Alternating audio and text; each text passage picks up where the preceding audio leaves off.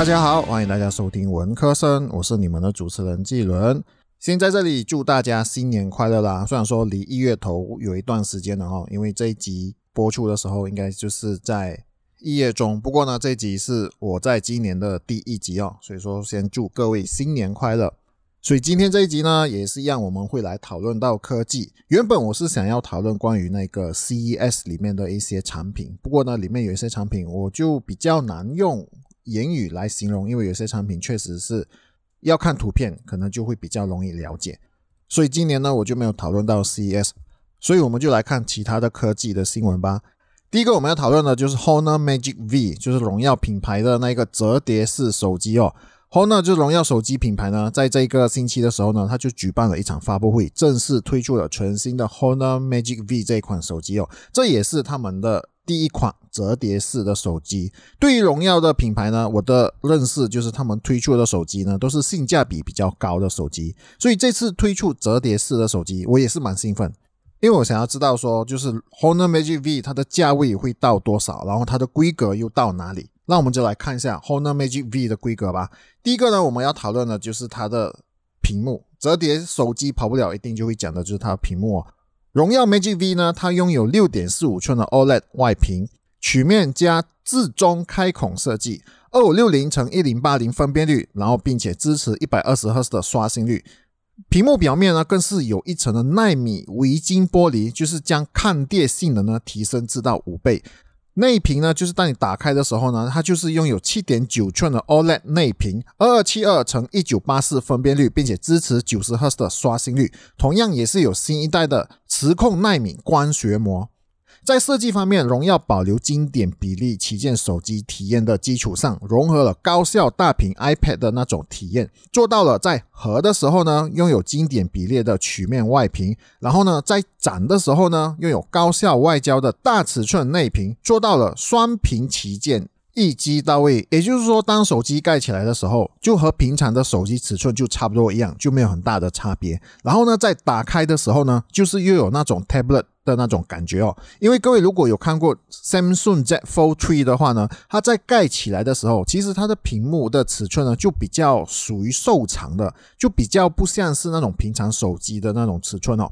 所以荣耀 Magic V 折叠手机呢，它就保留了折叠后严丝合缝。展开后呢，就可以做到极致大屏的体验。采用了几乎是最薄的水滴型铰链，同时还在外屏和镜头加入了曲面设计，凸显了机身的轻薄感。如果我没有记错的话呢，水滴型铰链的这种科技或者是这种设计呢，其实就是和华为的 Max X 二其实是差不多一样的。荣耀 Magic V 的外屏呢，也是同样有特点，就是在左边框是直边。右边框为曲面，可以说荣耀在一个折叠屏的设计上就显示了自己的那些创新的点子哦。处理器方面呢，就使用了高通骁龙八 Gen E 的处理器。这一款处理器呢，在使用了四纳米的制程，是目前最新也是最强的处理器。然后我们现在呢，就来讨论到镜头哦。后置摄像头整体覆盖了 3D 曲面镜头玻璃，除了增加保护性，还在视觉上更为滑顺和深邃。创新的弧面指纹电源按键更是和圆滑的机身侧面保护相同的弧度，微微凸起的高度既不影响整机的持握手感，又能在忙操作的时候呢清晰提醒用户。在摄像头方面，荣耀 V 可折叠手机的后部呢安装了三个五十 megapixel 的传感器，这就包括主摄镜头。广角镜头以及荣耀命名为光谱增强摄像头，我就稍微再讲的更详细这些镜头的资料哦。第一颗呢，分别就是五十 megapixel 的主摄镜头，拥有 f 一点九光圈；第二颗呢，就是五十 megapixel 的超广角镜头，f 二点二光圈。然后呢，再加第三颗就是五十 megapixel 的光谱增强镜头。F 二点零三摄组合，前置镜头呢，Magic V 拥有一对四十二 megapixel 的自拍相机镜头，分别一个先入外屏，然后另外一个呢是在内折屏幕里面哦。电池方面呢是四千七百五十毫安时的电池，拥有六十六瓦的有线快充。它在盖起来的时候呢，它的厚度是十四点三 mm，然后展开的时候呢，它的厚度是六点七 mm。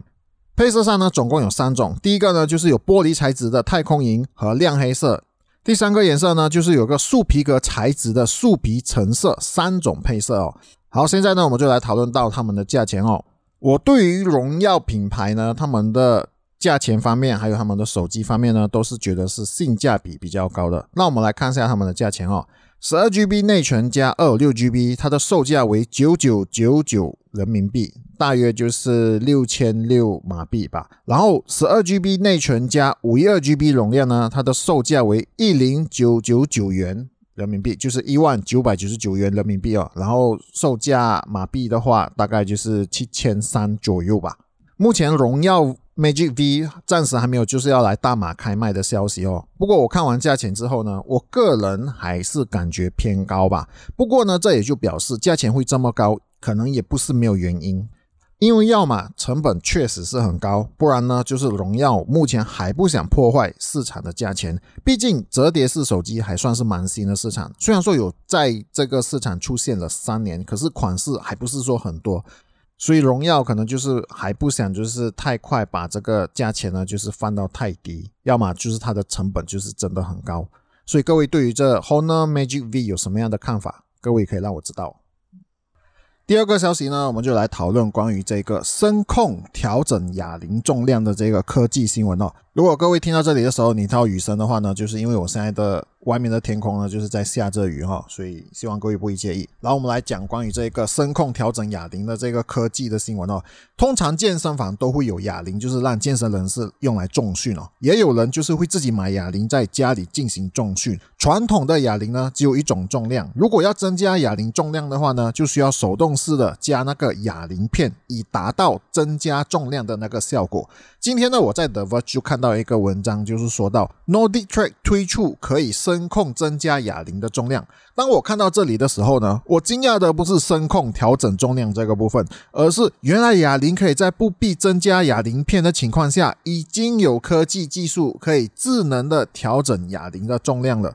因为对我来说，这个是第一次看到这样的一个消息哦。可能有做健身的朋友已经知道有这种科技，因为文章里面其实也是有提到，智能调整哑铃重量呢，已经不是新鲜的事情了。那么在还没有出现声控调整哑铃重量之前呢，哑铃的重量是怎么调整的呢？过往如果你是要调整哑铃重量的话呢？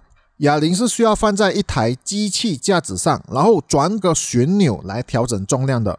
哑铃可以以五磅为增量的单位，并可以在五到五十磅之间呢进行电子调节。那么现在声控又是怎么增加重量的呢？iFit Nordic Track 呢就推出了一个解决的方案哦，就是让 Alexa 完成增加重量的工作。稍微和各位解释什么是 Alexa 哈，Alexa 呢就是那个 Amazon Alexa，简称就是为 Alexa 哈，是亚马逊公司推出的一款智能助理。最初的时候呢是用于 Amazon Echo 智能音箱，它具有语音交互、音乐播放、代办事项列表、闹钟。播放有声读物以及提供天气、交通、体育以及其他时事信息的功能。Alexa 还可以将自身用智能家庭系统来控制多个智能设备。用户可以通过安装插件来扩展 Alexa 的功能。所以 NodeTrack 呢，它就推出了 Isolate 可调整哑铃，就是使用了支持 Alexa 的第三方设备插件来达到声控调整哑铃重量的一个功能哦。Isolate 呢就可以用声控的方式将重量从五磅快速调整到五十磅，每一次呢它是以五磅为增加量的。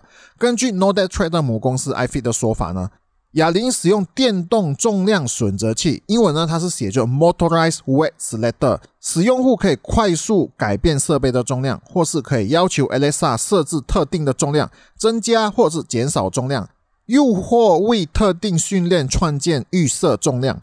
用户也可以为常见的哑铃动作创建预设，就比方说二头肌弯举、过头肩推、侧肩抬高、前肩抬高、三头肌伸展等等一些的预设重量。说到这里，你可能会想，声控哑铃有什么用处呢？其实，声控哑铃除了就是更方便之外呢，声控哑铃的好处呢，就是它的调整的速度。如果你曾经参加健身应用程序的力量训练课程，每一组的中间呢，它其实就有十秒到三十秒的休息时间。早期的手动式可调节哑铃呢，使用呢就花较多的时间来增加或者是减少哑铃片。而且如果太过于着急没有锁好的话呢，可能就会在运动中发现一块哑铃片掉下来。当然，早期的智能哑铃放在机器架子上就可以调整哑铃重量的时候呢，也算是很快的。不过呢，这也还不是最快的方式。那么声控调整重量就可以更快的达到重量调整的效果。Nordic Trade 哑铃现在呢就可以通过亚马逊购买，售价呢是四百二十九美元。与许多传统的可调节装置相比，这的确是比较昂贵。不过，如果是注重健身质量和节奏的用户呢，是的确可以考虑入手这种智能设备的。好啦，以上呢就是我在这个星期的科技的新闻啊，希望各位就是会喜欢。如果各位喜欢的话呢，就考虑订阅并且分享我的播客频道啦。各位也可以在社交媒体，就是 Facebook。Twitter 和 IG 呢，搜寻 Q 路人家就可以找到我啦。我在 Medium 那里呢，也是有以文字的方式来分享我的内容啦。如果各位有兴趣想要阅读的话，是会喜欢阅读的话呢，各位也可以在 Medium 那里搜寻 Q 路人家就可以找到我啦。谢谢各位的收听，祝各位新年快乐！你现在收听的是文科生，我们下一集再见啦。